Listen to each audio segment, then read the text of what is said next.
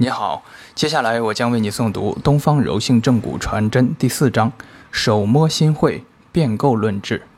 影像放射学检查侧重关注人体结构的生物力学状态。影像放射学检查可以直观地了解人体筋骨物质结构的生理病理状态，是骨伤科临床常用的检查诊断手段之一。手法正骨疗法运用影像诊断的目的，主要有以下几个方面：了解疾病部位、类型、性质、范围、程度等病情资讯；直观了解相关器官、组织的物质结构状态；深入了解软硬结构局部与整体的力学状态，排除非适应病症。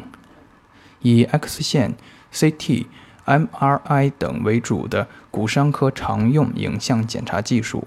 能够带给我们肉眼看不到、手指触摸不到的人体内在结构的真实、细致的状态资料，是当代手法正骨疗法不可或缺的重要检查手段。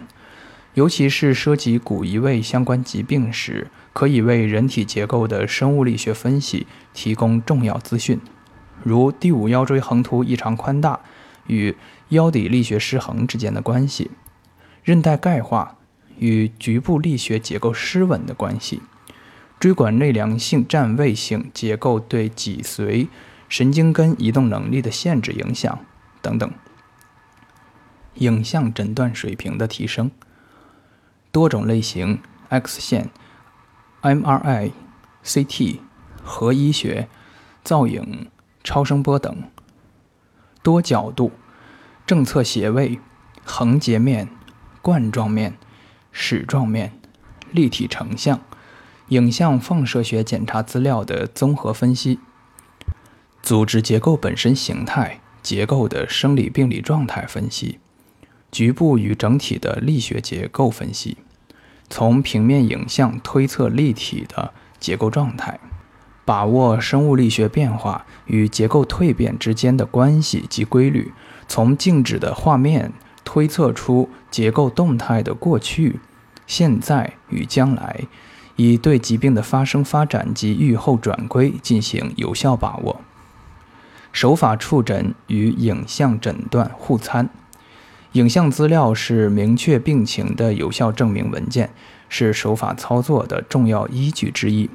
患者病情千变万化，隔着筋骨皮肉，再好的触诊功夫也难以清楚了解身在体内人体结构状况，更不用说椎管内的情况。对于恶性肿瘤、结核等严重侵蚀性、占位性病变或者骨折等病理状态，在直观的影像证据显示下，将无所遁形。对于危急重病患者，影像资料是手法操作能否实施的主要依据。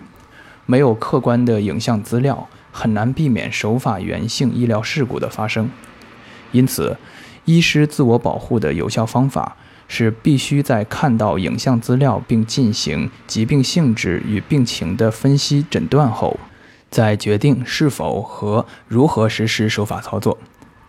很多经验丰富的老骨伤、骨伤手法医师都为自己定下一个严苛的规矩：